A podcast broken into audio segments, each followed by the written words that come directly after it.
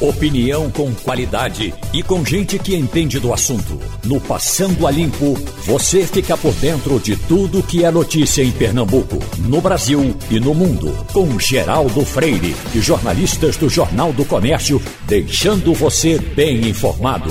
Passando a Limpo. Estamos no 27 dia do primeiro mês de 2021, janeiro. Está começando o Passando a Limpo, que hoje tem Wagner Gomes, Jamildo Melo e Romualdo de Souza.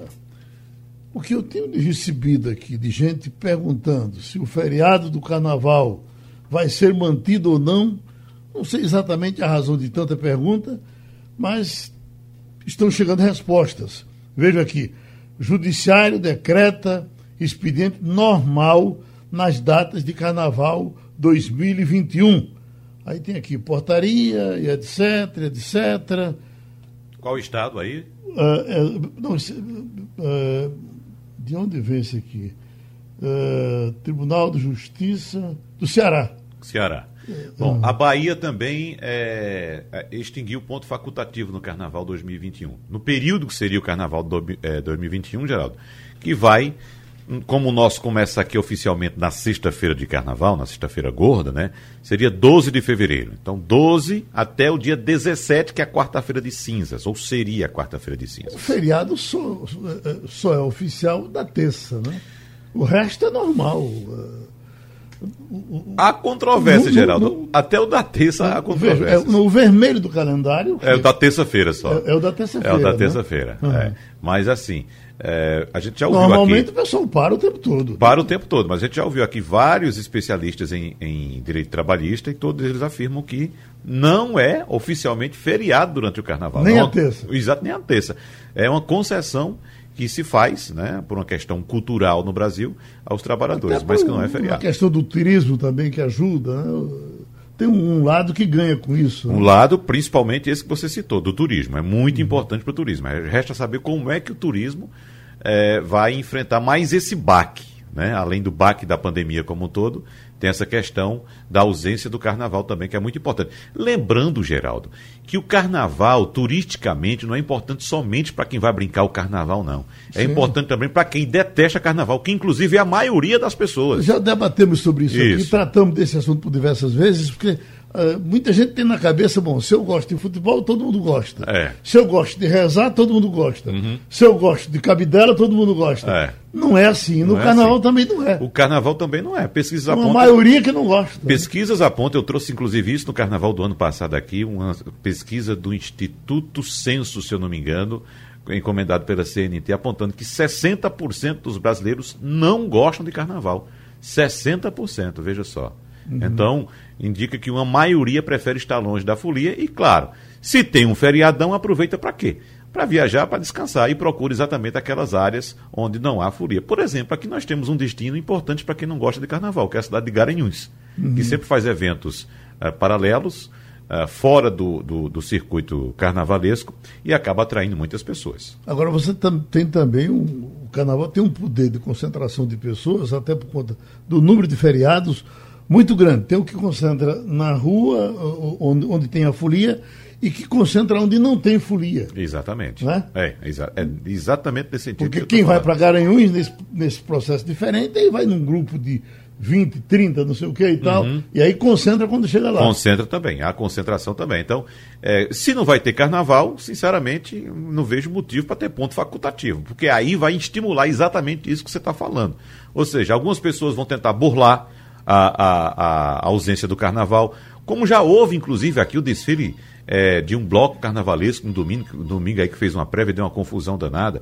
Então, se for, se houver o feriado nesse período, claro, isso vai incentivar as pessoas a buscarem destinos, a viajarem e talvez causarem aglomerações e também para aquelas pessoas que querem burlar a determinação de não ter carnaval e fazerem suas festas. Wagner, eu me coloco entre essas pessoas que querem distância do carnaval. E eu já morei em Olinda e eu sempre digo a você: o maior castigo que um ser humano pode ter na vida é morar em Olinda e passar o carnaval em Olinda. para quem pra, não gosta. Para né? vir trabalhar. É, Eles é. botam aqueles canos no meio da rua. É um negócio. É um transtorno louco. muito grande, é. sem dúvida. E quem vai Daqui brincar o carnaval em Olinda é uma coisa impressionante que as pessoas.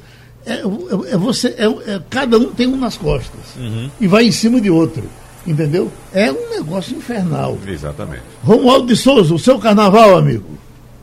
Bom, eu estou entre aqueles que não gostam de carnaval e não gosto de, dessas atividades muito coletivas em que você é levado a participar delas, mesmo que não goste. Aqui em Brasília, daqui a pouco, o ministro do Turismo vai se encontrar com o presidente Jair Bolsonaro.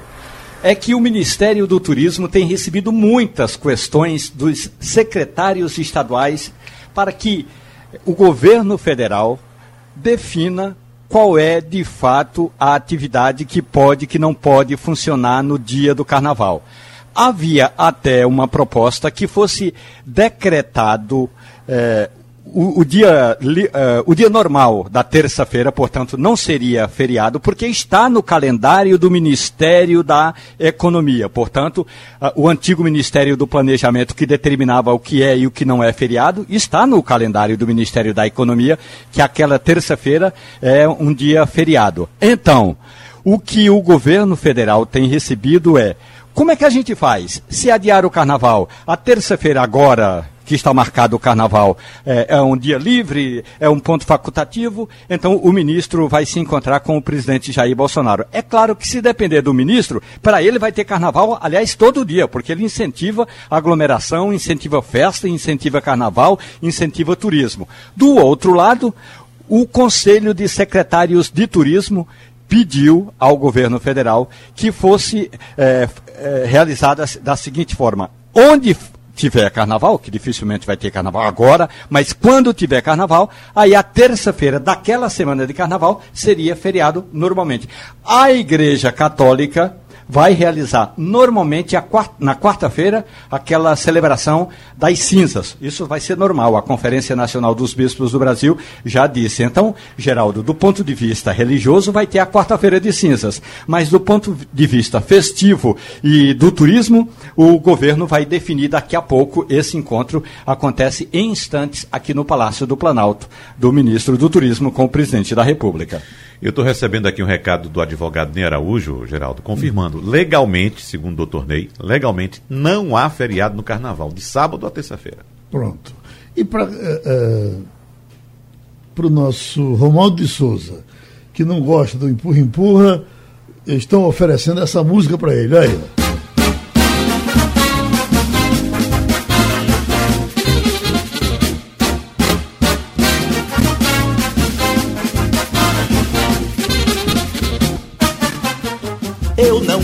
vão me levando, vão me empurrando, desse jeito eu hei Se batem um se em outro, vocês vão me desculpando, eu não vou, vão me levando. Eu não vou, vão me levando, vão me empurrando. E desse jeito eu hei Se batem um se em outro, vocês vão me desculpando, olha, eu não vou, vão me levando. Não posso nem fugir, não posso nem parar. Com tanta gente me chamando pra dançar. Estou cansado, estou bambeando. Eu não vou, vou me levando. Aê, Jamildo Melo, você tá nesse grupo ou tá no outro? Bom dia, Geraldo. Bom dia, ouvintes. Bom dia, colegas. É, eu estou no grupo de Wagner e de Romualdo. Também não, não aprecio tanto a barulho, essa aglomeração toda. Até porque a gente vive dias de muita violência, né? Não pode dar sopa. Eu preferiria estar numa praia ou num retiro, lendo, ou mesmo em casa, descansando, porque as nossas jornadas são muito puxadas, né? De maneira que não, não, não ficaria muito feliz se tivesse carnaval, não. Mas. Eu já, eu já, lhe, vi com, eu já lhe vi com uma fitinha amarrada na, na testa num carnaval aqui na rádio. É, o tempo passa, né, Geraldo? Você já está cansado. Ô, Jamil, deixa eu bem. dizer que você está mais para Geraldo e Romualdo. Eu ainda dou uma passadinha nos eventos, ainda é. vejo. Não frequento. Com... Wagner bota um chapéu de palha. É, ainda dou uma olhadinha, entendeu? Eu não, também não sou muito de, de, mais de ir para o tumulto, não, mas ainda participo de alguma coisa. Uhum. Que bom. Olha, mas o que eu ia considerar era justamente isso. Não é só aglomeração, carnaval. É, a, essa pressão vem do setor do turismo, localmente inclusive, porque as agências aéreas precisam que as pessoas decidam antes se podem ou não viajar. Os hotéis precisam fazer reservas e se não tiver a expectativa de parada, acontece justamente cancelamento e há prejuízo. Seria uma maneira de compensar, já que a festa como um todo não haverá. Eu torço para que aprovem, porque quem quiser pode viajar, pode ir para uma praia sem aglomeração e a gente tem como minimamente reduzir os prejuízos da, é, que a pandemia está causando nesse setor.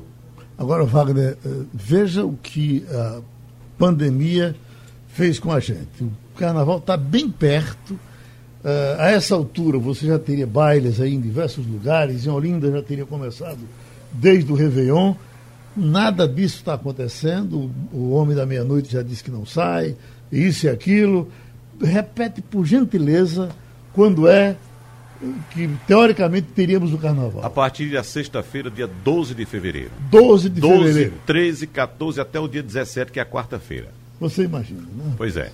Não, mas veja só, se não tem mais depois, você diz depois do Réveillon, não, Olinda já começava os ensaios de carnaval, outubro, novembro, já tinha, todo domingo já tinha movimentação em Olinda, desde uhum. outubro, outubro, novembro, dezembro, janeiro, fevereiro, nem se fala. Nesse período estaríamos acompanhando as prévias carnavalescas, uhum. várias prévias, sexta, sábado e domingo, sempre tinha prévias, prévias evidentemente dos blocos, dos blocos é, privados, né, aqueles blocos que fazem eventos fechados, um movimento importante para a economia. Altura, nós já estaríamos, talvez, até naqueles eventos oficiais, né? De, de baile de máscara, baile disso, baile daquilo. É, pelo período, que sim. cresce muito na semana pré. Né? Estamos né? há duas semanas aqui, é, praticamente, do, do, dia, do dia 12, que seria sexta-feira, certamente uhum. já teríamos esses bailes, o Bal Masquê, baile dos artistas, esses bailes é, é, que antecedem o carnaval.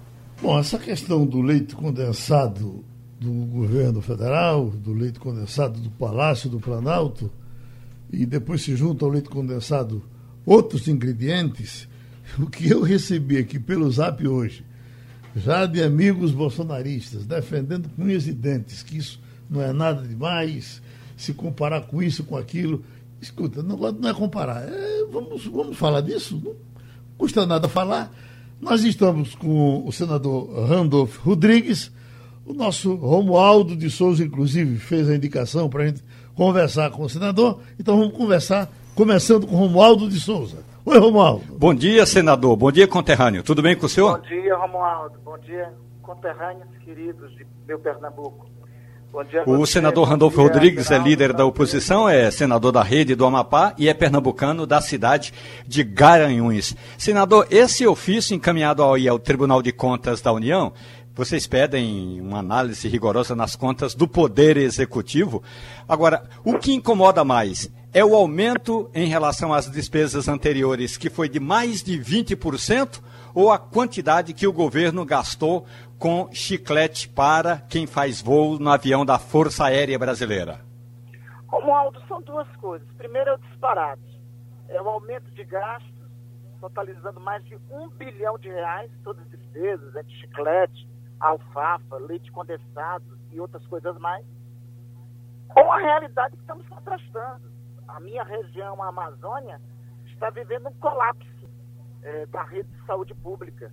Pacientes de Porto Velho, de Boa Vista, de Santarém, daqui a pouco de Belém, de Manaus, onde a situação tomou dimensão trágica, estão tendo que ser transferidos para outras capitais do país.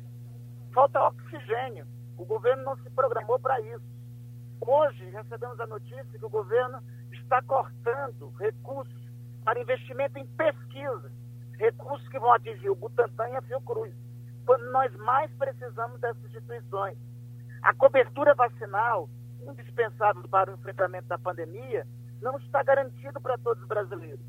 Aí vem a notícia que o governo gasta mais de um bilhão de reais com uva passa, leite condensado, alfafa, entre outras coisas, é obviamente que é um contraste enorme. Mas, além disso, tem outras circunstâncias. Vamos, vamos combinar, né? Uma lata de leite condensado por 167 reais, eu gostaria de saber qual foi esse mercado. o governo fez a aquisição. Porque a dona de casa que está nos ouvindo, com certeza não tem o privilégio de adquirir uma lata de leite condensado com esse requinte de preço. Então, são essas duas questões que nos saltam os olhos e por isso que pedimos que o Tribunal de Contas investigasse. Ô, senador, há algum tempo se pede a divulgação do cartão corporativo do presidente Bolsonaro. Até agora ninguém teve acesso a esse, a esse cartão. Ah, ah, os senhores têm forçado para isso aparecer? Não é, não é obrigado a mostrar? Deveria ser, mas Romualdo, olha só, ontem, durante quatro horas, não sei se retornou já hoje, o portal da transparência do governo federal, exatamente no momento que saltam aos olhos essas despesas, foi tirado do ar ou ficou fora do ar. Eu até eu vou dar o benefício da dúvida. Deixemos, acreditemos que ele não foi tirado. Ele ficou, mas ficar fora do ar quatro horas, no momento em que essas despesas que eu acabei de citar, que nós estamos debatendo no seu programa, saltam aos olhos, nos chamam a atenção, não sei se a essa hora já retornou, mas isso é uma demonstração clara e veja, Romualdo, quero dizer uma coisa. Na história republicana, não se tem notícia disso. Do portal da transparência fica tanto tempo fora do ar. É por isso que também hoje iremos fazer uma outra representação. Porque isso fere a Constituição, artigo 37 para ser preciso, que fala que a administração pública é regida pelos princípios de impessoalidade e de transparência, fere a Lei Complementar 135 e fere a Lei Complementar 71. Uh, Jamildo Melo. É, muito, muito bom dia, Randolfo. Bom dia, Jamildo. Prazer falar novamente com você. Sempre uma satisfação. Olha, aqui, aqui no blog, os bolsonaristas conseguiram levantar uma pauta antiga de 2013. Lula usou 44,5 milhões com gastos secretos que vão de hotel a comida de animais domésticos. Inclusive, um, é uma reportagem do Estadão que a gente publicou no blog falava que, inclusive, aquela a estrela do PT no, no Jardim do Palácio foi bancada com esses gastos da presidência. Mas a, a questão que eu lhe coloco é: esses valores que estão sendo agora objeto de polêmica não só não são apenas só do presidente da República, é do executivo como um todo. Não haveria como a, é, se normatizar que houvesse mais publicidade, mais transparência, ou mesmo evitar esse uso, porque é, todo governo acaba sendo enredado nessa situação. Se tem a facilidade de usar sem dar satisfação, pode acontecer abuso, não estou dizendo que aconteceu abuso, mas não deveria haver uma é, restrição maior para esse tipo de gasto? Ô, ô Jamildo, só para somar a tua pergunta, todas as vezes que divulgam os gastos do Supremo Tribunal Federal com as mordomias eh, é, é de enlouquecer. Eh, a gente fica espantado com o que acontece.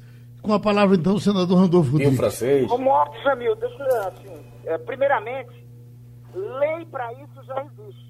São todos os dispositivos legais que eu acabei de citar. A Constituição fala isso no artigo 37, artigos, a lei complementar 105, depois a lei complementar 135, fala da obrigatoriedade de gastos de, de transparência dos gastos públicos e de comedimento em relação aos gastos públicos.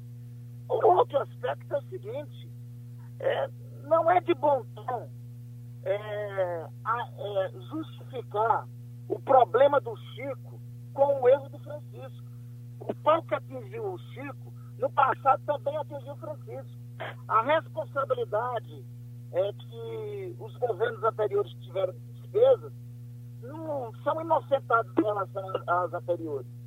É, eu, estou, eu fico muito à vontade para falar de controle de, dos gastos públicos. Fico muito à vontade, Jamildo, é, Romualdo, é, porque veja, essa semana, semana passada ainda, o portal Congresso em Foco apontou o nosso mandato como um dos mais transparentes do Congresso Nacional.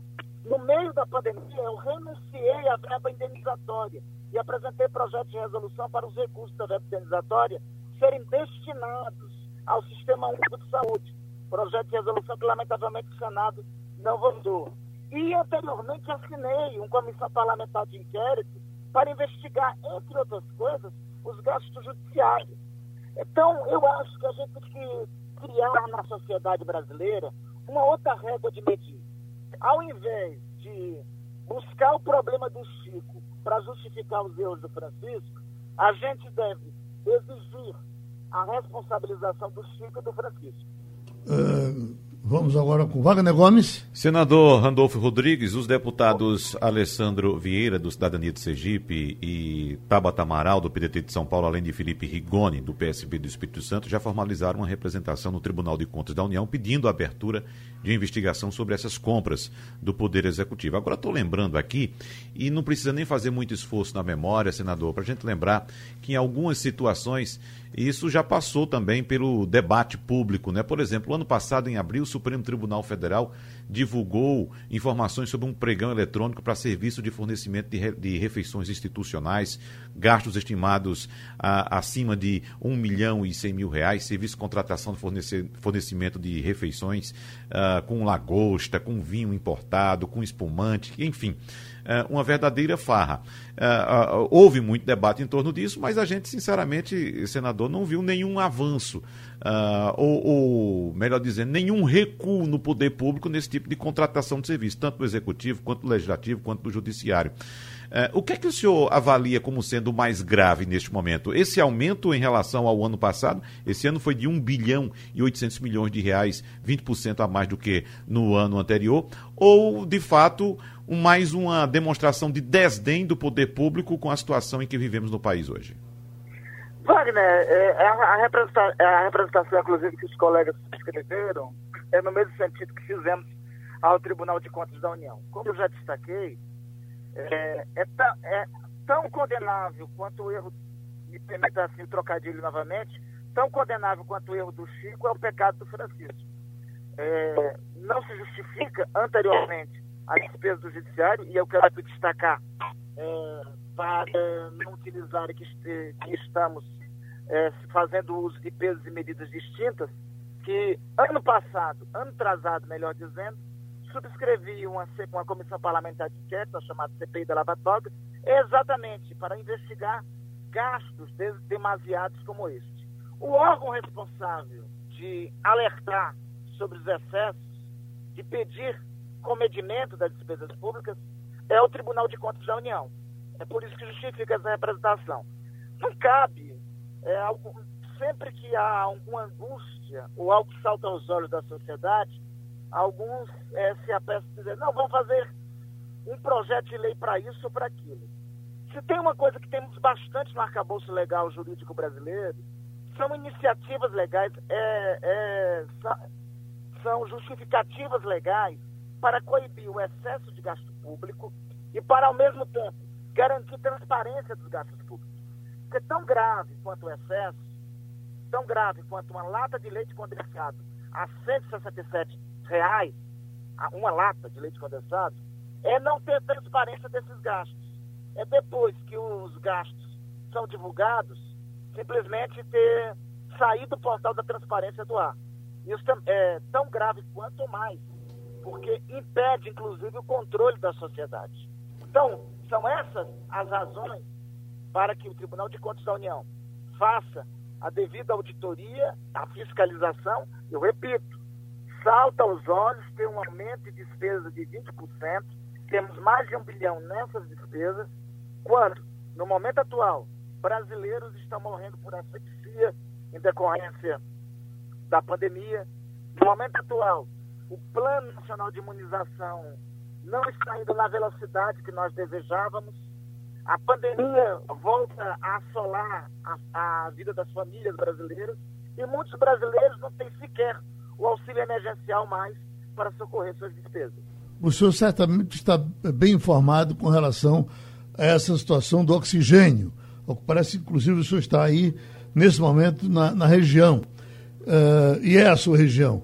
E a gente estava acompanhando, eu estava acompanhando que a Venezuela já parou de fazer a doação que estava fazendo dos, dos botijões de oxigênio, e agora estão esperando uma doação que vem, o governo federal está esperando uma doação que vem dos Estados Unidos. Não estão demorando muito a resolver isso de uma forma definitiva. Ainda vamos esperar que os Estados Unidos mandem. Acho que os Estados Unidos estão demorando muito a mandar. Como é que está essa situação do oxigênio, senador? Bom, primeiro, Romualdo, é constrangedor. É, ao mesmo tempo, temos que agradecer a solidariedade dos irmãos venezuelanos para um país como o país, como o Brasil. Veja, Romualdo, nós estamos falando da quarta geografia do planeta. Estamos falando de, dez, de uma das dez economias do mundo. Estamos falando de um país que em várias áreas do conhecimento humano é referência global. A gente não tem oxigênio para dar para o nosso povo. Notadamente, inclusive na região amazônica, que para alguns, inclusive erroneamente, é tida e é tratada como pulmão do mundo, chega a ser paradoxal e chega a, a, aos olhos internacionais e para a vergonha do governo brasileiro ser ridículo. Nós não precisávamos ter, nós, em um momento como esse, nós não precisávamos estar precisando de, de oxigênio da Venezuela, dos Estados Unidos, da China, e quem quer que fosse. Nós tínhamos que garantir a oferta necessária para o nosso povo. Assim como a essa altura, era para nós já termos desenvolvido uma vacina nacional. Se o governo tivesse perdido tempo negando a pandemia e tivesse cuidado da vida dos brasileiros, essa situação nós não estávamos vivendo. Pronto, a gente agradece ao senador. Só por curiosidade, o senhor está em que lugar no momento? Nesse momento eu estou em Brasília, inclusive me deslocando para a fábrica da União Química, que é a fábrica brasileira. Veja, Romualdo, a situação paradoxal. Eu estou indo agora para a fábrica brasileira, que agora em fevereiro vai entregar 8 milhões de doses da vacina Sputnik. Sabe quantas doses dessa vacina vão ser aplicadas no Brasil? Tem uma. Vão todas ser exportadas. Fabricada no Brasil, a vacina. Isso porque ainda não teve, por parte das autoridades, o interesse necessário para, por exemplo, autorizar que essa vacina seja utilizada para imunizar os brasileiros. Romualdo pediu a palavra. Oi, Romualdo. Ô, senador, por gentileza, o senhor está indo aí na, na fábrica dessa vacina. Agora tem até uma pendência que é a seguinte: a Sputnik V alega que entregou toda a documentação na Anvisa. A Agência de Vigilância Sanitária disse que a documentação não está completa, o que significa na prática que, ainda que esses medicamentos estejam prontos aí é, nessa fábrica na periferia de Brasília, no entorno de Brasília, aí a gente não vai ter essa vacina aqui no Brasil. O que está acontecendo? Uma, uma certa separação da Anvisa com a pressa da sociedade, senador?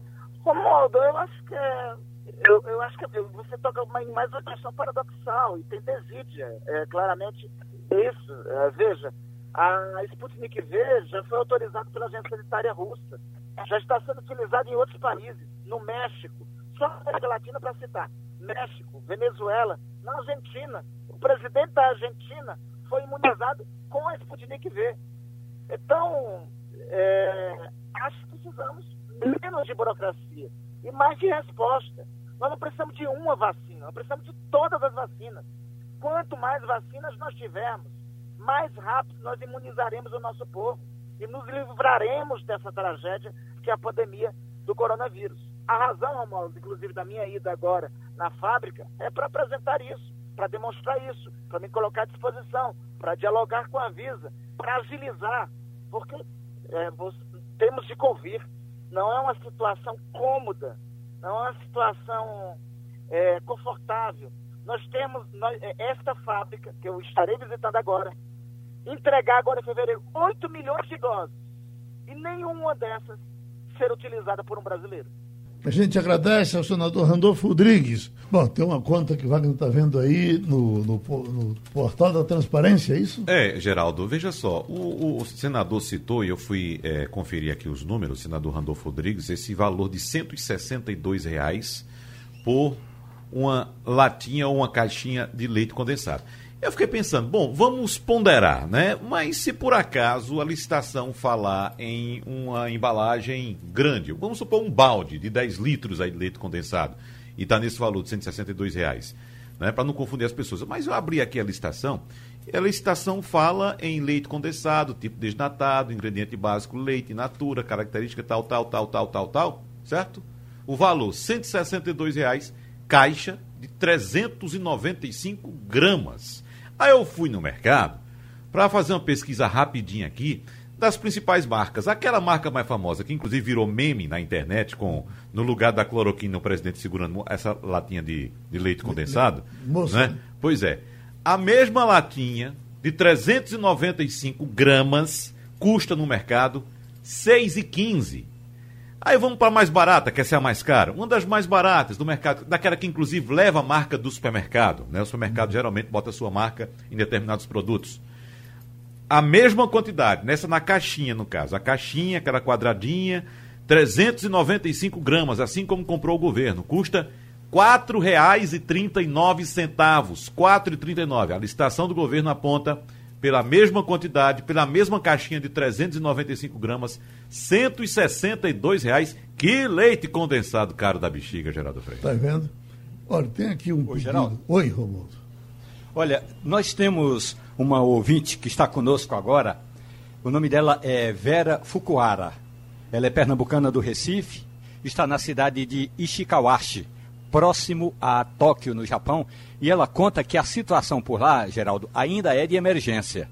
Em Ishiki, Ishikawashi, os bares e restaurantes funcionam somente até às 8 da noite. O número de mortes está em queda, mas o número de pessoas infectadas com a Covid-19 ainda é alto. A pernambucana Vera Fukuara está dizendo aqui, Geraldo, que espera ser vacinada até o início de março. Portanto, a situação lá nessa região do entorno de Tóquio, no Japão, ainda não é das melhores, conta a pernambucana Vera Fukuara, que está acompanhando a nossa conversa aqui no Passando a Limpo, Geraldo. Romualdo falou no comentário há pouco sobre essa possibilidade de comprar, uh, empresas privadas comprarem para vacinar os seus funcionários, eh, comprar as vacinas. Eh, eu estou lendo aqui, Jerônimo, ele diz: a minha esposa é portadora do ELA, esclerose lateral amiotrófica. Não anda, não fala, mas ela entende tudo. A vacina dela deveria ser prioridade, porque ela tem a imunidade baixíssima. Me explique, por favor. Bom, eh, eh, esses, eh, essas brechas que teriam que acontecer para atender essas pessoas, vamos procurar saber como é que elas podem ser abertas, né? Se os pacientes, pela imunidade também. Ainda não, a Geraldo. A recebê-las. determinação, a orientação do Ministério da Saúde é que neste primeiro momento sejam vacinados os grupos eh, que estão na frente de combate à Covid, ou seja, os profissionais de saúde independente de idade. E também os idosos, né? agora a partir de 85 anos. Então, são esses grupos que estão na, na, na, na agenda para serem vacinados. Eu já sei a posição de Romualdo com relação a que as empresas possam comprar a- as vacinas. É, eu, a, a- a minha posição também está muito perto da dele, porque eh, eu tenho conversado isso aqui com o Wagner. Uma empresa como essa nossa aqui, por exemplo, você imagina o seguinte: se ela consegue essa vacina e vacina o nosso pessoal aqui, nós íamos trabalhar com muito mais tranquilidade aqui dentro. A, a empresa te- pagaria, não tem nenhum problema. Eu tenho dito até que, em alguns casos, ela pode pagar, a empresa pode até pagar e descontar do funcionário. O grande problema foi essa demora em resolver e nós estamos brigando pela vacina, porque ainda não vacinamos um milhão de É, pessoas é- é no lembrar, Brasil, numa população de do- 200, mil- 210 milhões. É bom lembrar que algumas empresas já fazem, por exemplo, essa prática de vacinar seus funcionários, por exemplo, com a gripe. As empresas eh, eh, compram vacinas da gripe e subsidiam essas vacinas para seus funcionários. Isso acontece no Brasil todo há muitos anos. E todo, todo nós sabemos, quando isso vem pelo serviço privado, é feito com muito mais velocidade do que quando vem pelo poder É. público. A questão agora, Geraldo, das empresas que querem fazer essa compra de vacinas, não é somente comprar. É que não tem vacina disponível. Pronto, mas é exatamente em cima disso que eu queria falar. A, a- a compra de- teria que ser feita, pelo menos é o organograma que eu vi sendo traçado, em empresas que não estavam negociando com o Brasil. Nós temos a AstraZeneca negociando com o Brasil. Nós temos a Pfizer negociando com o Brasil. Nós temos a Coronavac negociando com o Brasil.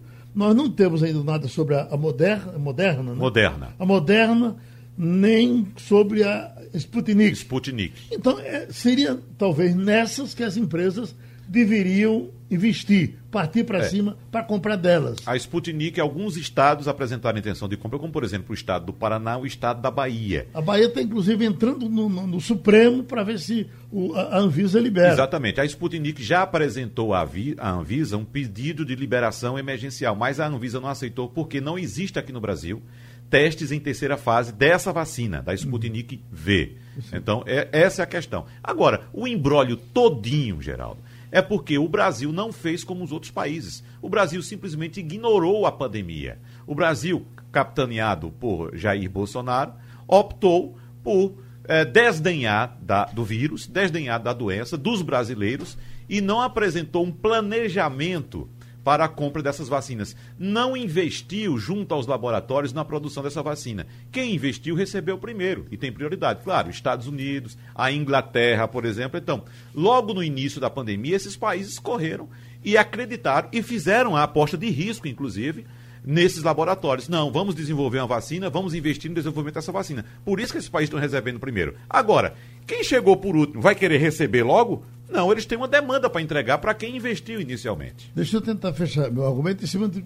A, a- ninguém ia peitar com o governo em cima das empresas que estão negociando com o governo. Teríamos essas duas que até agora o governo não se interessou para negociar com elas ou elas não se interessaram para negociar com o governo. Achei que a ideia de Bolsonaro foi interessante. A, a- a empresa, além dela comprar, ela comprava e ela doaria ao SUS metade do que ela comprasse. Eu, eu vi uma autoridade sanitária falando contra isso. Eu não vejo razão para ser contra isso, não. Olha, algumas empresas, inclusive as grandes, como Petrobras, Vale, eh, bancos como Itaú, Santander, decidiram não participar desse, dessa discussão para a compra dessas vacinas, porque eles entendem, essas empresas entendem, que a vacina deveria ser doada para o SUS para que os brasileiros fossem imunizados, né? E não utilizarem uma parte. A ideia inicial era 33 milhões de doses, metade ficariam com a metade ficaria com as empresas e a outra metade seria doada ao SUS. Então muitas empresas não concordam com isso, as grandes, as maiores inclusive saíram dessa discussão. Essa é uma questão. A outra questão é: tem vacina disponível para atender a essas empresas? Há uma informação que aponta, por exemplo, o fundo de investimentos BlackRock, que foi quem investiu na AstraZeneca, ele teria um lote e estaria vendendo esse lote que pertence a ele, já que ele investiu no início, ele arriscou um valor, esse fundo de investimentos, arriscou um valor acreditando nessa, nessa vacina, a vacina saiu e ele tem um lote. Essa vacina que está sendo disputada por esse grupo de, empresários, de empresas brasileiras, essa vacina é de 5 a 6 vezes mais cara do que a vacina que está sendo fornecida para os países, para o sistema público dos, dos países. Por quê? Porque esse foi um, um- um- um- grupo privado de investimentos que jogou dinheiro, pegou esse lote e está vendendo ao preço que ele quer. Então, essa é outra questão que entra aí também na discussão, porque seria uma espécie de inflacionamento da vacina. Agora, a discussão que eu estou ouvindo é o seguinte: até agora, todos os pedidos que foram feitos à à Sputnik, foi uma das primeiras vacinas a, a- a serem fabricadas, todos os pedidos foram aceitos. Não teve nenhuma recusa por falta de vacina. Uhum, certo. Mas foram pedidos, Geraldo, é, de instituições públicas, de governos. Sim. Né? O- o- os ministérios da saúde de vários governos fizeram essa solicitação. Nesse caso agora, o compromisso, isso já foi publicado pela Pfizer, pela, pela AstraZeneca, o compromisso dessas farmacêuticas é com os países, com órgãos públicos. Eles já anunciaram que não vão, inclusive em nota, já anunciaram que não vão vender as vacinas para instituições privadas, somente para governos. Pronto, eu quero fechar dizendo que, que eu não consigo enxergar nenhuma distorção em que empresas privadas comprem e vacinem seus funcionários. Eu, eu concordo com você. Eu só coloquei aqui. Inclusive descontem deles se for o caso. Concordo com você. Agora, eu só coloquei aqui o, o, em trâmite, o trâmite burocrático dessa questão. Né? Empresas que não querem aparecer para o mercado como sendo empresas que privilegiam determinados grupos, como eu citei aqui a Vale, Petrobras, Itaú, Santander e tal, e se retiraram dessa discussão. E outras, e eh, a questão dos próprios laboratórios, das próprias farmacêuticas, que não querem disponibilizar também por causa disso, Para não ficar com cara de carcará. que está privilegiando alguns grupos. Né? Agora, a vacina, privada existe, você tem que comprar desses, desses fundos de investimento, desses grupos que investiram e que têm lotes. Então você vai pagar mais caro por essa vacina. Oi, Jamildo. É, Geraldo, a questão, mais uma vez, é política. Veja, é, muitas pessoas que defendem o SUS, elas são progressistas, elas, elas defendem o Estado. Então, para elas é muito difícil aceitar que a iniciativa privada participe de alguma forma. Eu concordo inteiramente com você. O presidente, inclusive, está reverberando o pedido de parte da sociedade que quer contribuir e seria fundamental que isso acontecesse. Não tem problema nenhum que a empresa cuide de seus funcionários, inclusive no interesse melhor, maior do seria ótimo, porque você liberaria as forças, os recursos, ah, todas as ações do governo para cuidar de quem realmente precisa.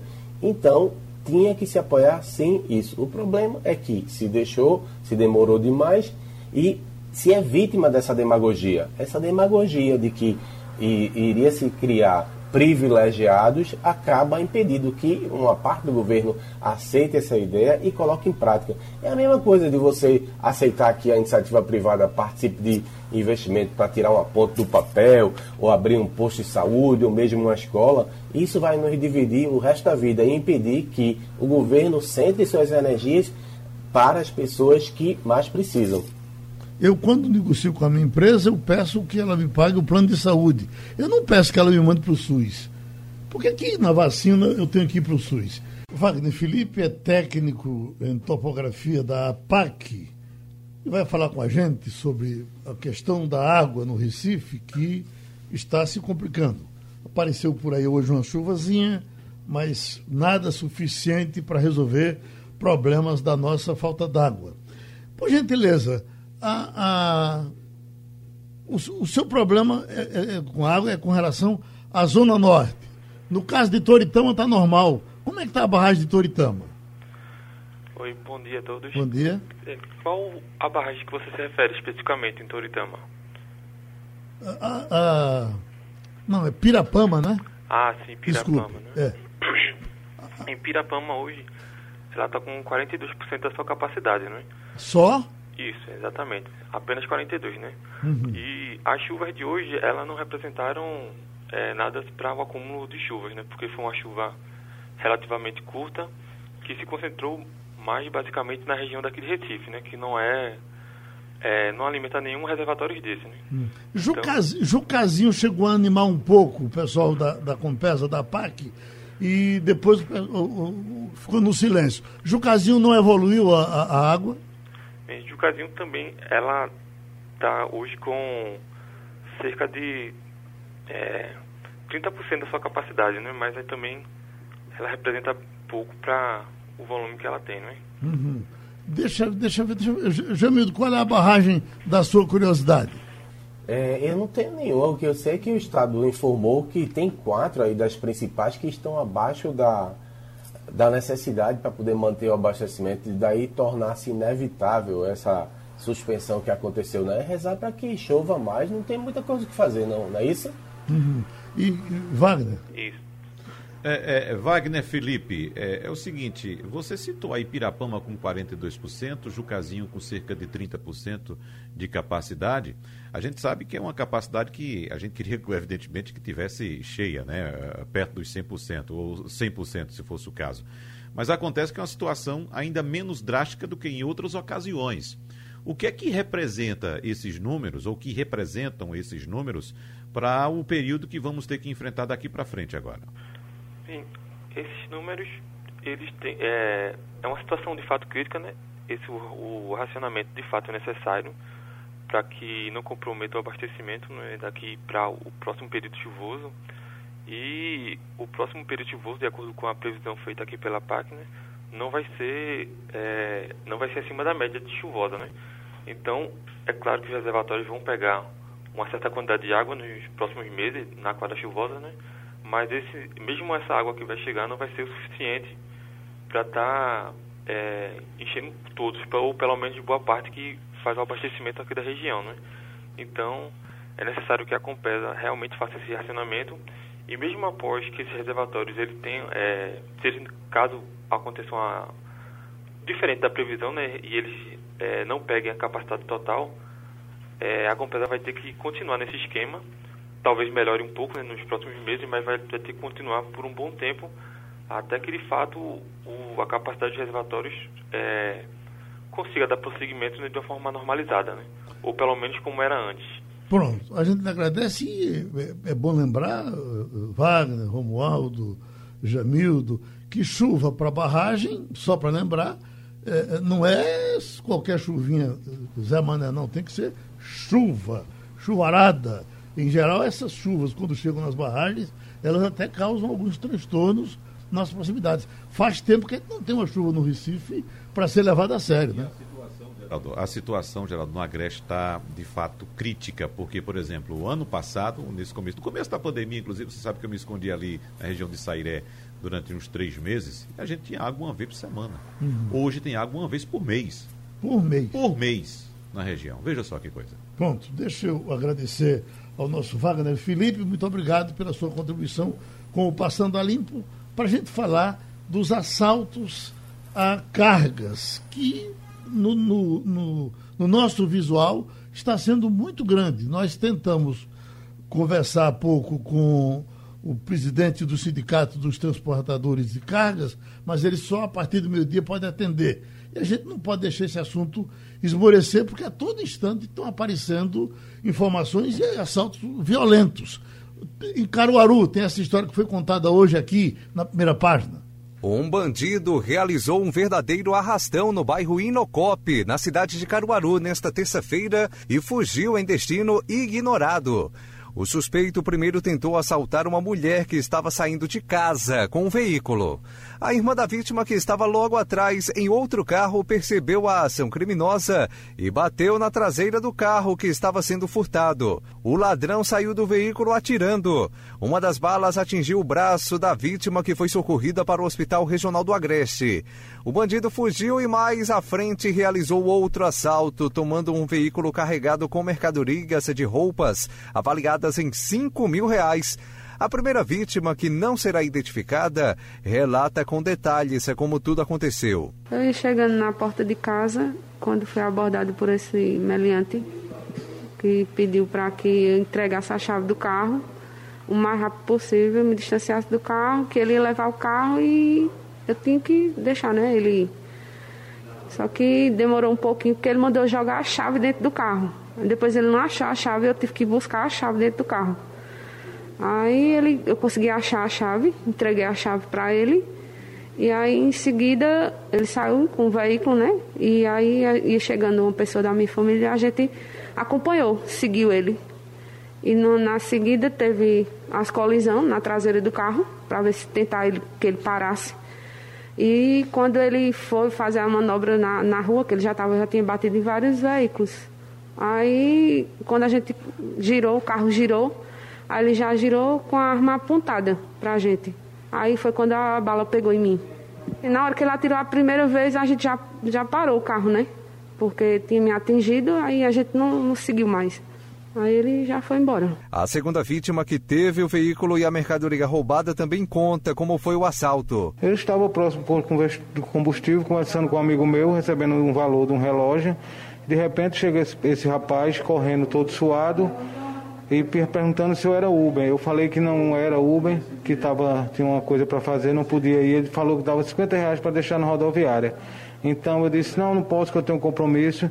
Então ele pegou, puxou de uma bolsa parecida de hippie uma arma e disse o revólver, a chave do carro e o celular e foi embora com o meu carro. Levou meu carro com toda a mercadoria. No valor mais ou menos de 5 mil tinha de mercadoria. Até o fechamento desta matéria, o suspeito não havia sido localizado pela Polícia Militar. Berg Santos, para a Rádio Jornal, Rádio Notícia. Só para rememorar, eh, eh, no, no, do ano passado se reclamou muito de assalto a cargas. Eu me lembro de uma carga de cadeira de rodas foi roubada em Moreno. Me lembro de, reclamações constantes aqui do pessoal de Masterboi, de cargas de carne, que estavam roubando. Recentemente, nós falamos disso aqui no Passando a Limpo, do assalto ao, ao caminhão com turbinas, aqui perto, na é verdade. Ontem foi um carro com bebidas eh, importava em 11 mil reais. Você fala turbinas, não, bobinas. Bobinas. Bobinas de, de, de aço. Agora, uma carga, carga menor de 5 mil significa que o pessoal está tá agindo no, no atacado. Exatamente. Então, grave. Muitas ocorrências, muitas ocorrências de fato. Uhum. Fazer o quê? Polícia, né? Polícia, falta polícia. Polícia, eh, o pior é se a gente tiver que voltar àquele velho esquema do, do comboio, que aqui não é uma coisa necessária, mas deprimente. É, as empresas privadas, ela, elas têm condições de fazer um rastreamento via satélite, às vezes colocar um escolta é, nas suas cargas, mas nem todas as transportadoras podem fazer isso, né? Uhum. Isso é coisa só nossa, Romualdo, ou por aí vocês também estão enfrentando esse problema? Geraldo, o número ou índice de violência na capital federal não é dos mais alarmantes, como, por exemplo, se você pegar a região do entorno de Brasília, que já é o estado de Goiás. Ali ficam Águas Lindas, é, é, Novo Gama, Cidade Ocidental. Aí realmente, o, como a gente diz na linguagem popular, o bicho pega. Ontem, Geraldo, três horas da tarde, um subtenente da, do Corpo de Bombeiros saiu do, daquele posto dos, do, dos bombeiros pertinho da, do Palácio da, da, do Planalto, ali onde fica o presidente da República, e ia para casa na cidade de São Sebastião, que fica a 26 quilômetros do centro de Brasília. No meio do caminho, ele pegaria uma pessoa que iria tomar conta da casa dele, porque ele ia sair de férias. Pois bem, no meio do caminho, ele para, pega essa pessoa e estão indo para a casa dele. Aí quando parou num sinal de trânsito, foi abordado por duas pessoas. Essas pessoas anunciaram o assalto. Quando viram que o bombeiro era militar, eh, não sei se por alguma razão outra, mas imediatamente já partiram atirando no bombeiro, mataram o bombeiro no finalzinho da tarde, portanto, não é uma coisa assim na madrugada, numa BR, numa rodovia federal, portanto, não é numa birosca qualquer. O bombeiro foi morto ali, eles levaram o carro e a gente sente, sempre sente o seguinte, Geraldo: a insegurança é generalizada, ainda que os índices de violência na capital federal não sejam tão alarmantes como é ou como são nas cidades do entorno nas cidades de Goiás. Uma pergunta que eu gosto de fazer a vocês, e fazia muito uh, em anos anteriores, os tempos vão mudando, eu repetindo que é pouco tempo só para a gente terminar falando de coisa mais leve. Uh, líder, uh, se você tivesse que falar de um líder mundial hoje, Jamil do Melo, você diria, sem pensar muito, é fulano. Angela Merkel, Merkel Angela Merkel. com certeza. Uhum. Uh, Wagner. Eu daria um voto. Eu daria um voto também Angela Merkel, mas o, o, líder, ou no caso, a líder que eu admiro muito hoje é Jacida Arden, primeira-ministra da Nova Zelândia. Uh, Romualdo. Exatamente, eu também fico com a líder, com a primeira-ministra da Nova Zelândia, até pela, pela forma como ela conduziu essa questão toda da pandemia. Para mim, ela foi mais ágil, mais prática e mais contundente do que Angela Merkel. Ninguém falou do Papa Francisco, porque eu não, eu não citei líder religioso, ou ele não entra no. Não, mas o Papa Francisco também é chefe de Estado. O Vaticano é um Estado. país. É. o que eu quero dizer é que há dois anos passados, dificilmente o Papa Francisco não sairia logo no primeiro momento. É como que tivesse havido um, um, um desminguilamento do Papa Francisco dos últimos tempos. Eu sei que aqui no Brasil procuraram fazer umas fofocas em cima dele que o Papa Francisco é comunista e não sei mais o quê. Essa coisa foi dita. Mas eu não sei se é o mundo todo que está assim ou se é só uma coisa brasileira. Eu acho que a pandemia fez isso com o Papa, Geraldo, porque uhum. o Papa é de grupo, do grupo de altíssimo risco. O Papa só tem um pulmão, já teve problemas seríssimos quando era mais jovem, eh, respiratórios, ele tem apenas um pulmão. Então ele tem que se resguardar ao máximo. Uhum. E o Papa Francisco, Romualdo? Olha, eu acho que o Papa Francisco ele tem feito um trabalho é, importante como líder da, da Igreja Católica. Agora, como líder mundial mesmo, é, a Igreja Católica, é, o Estado do Vaticano perdeu muito espaço, Geraldo.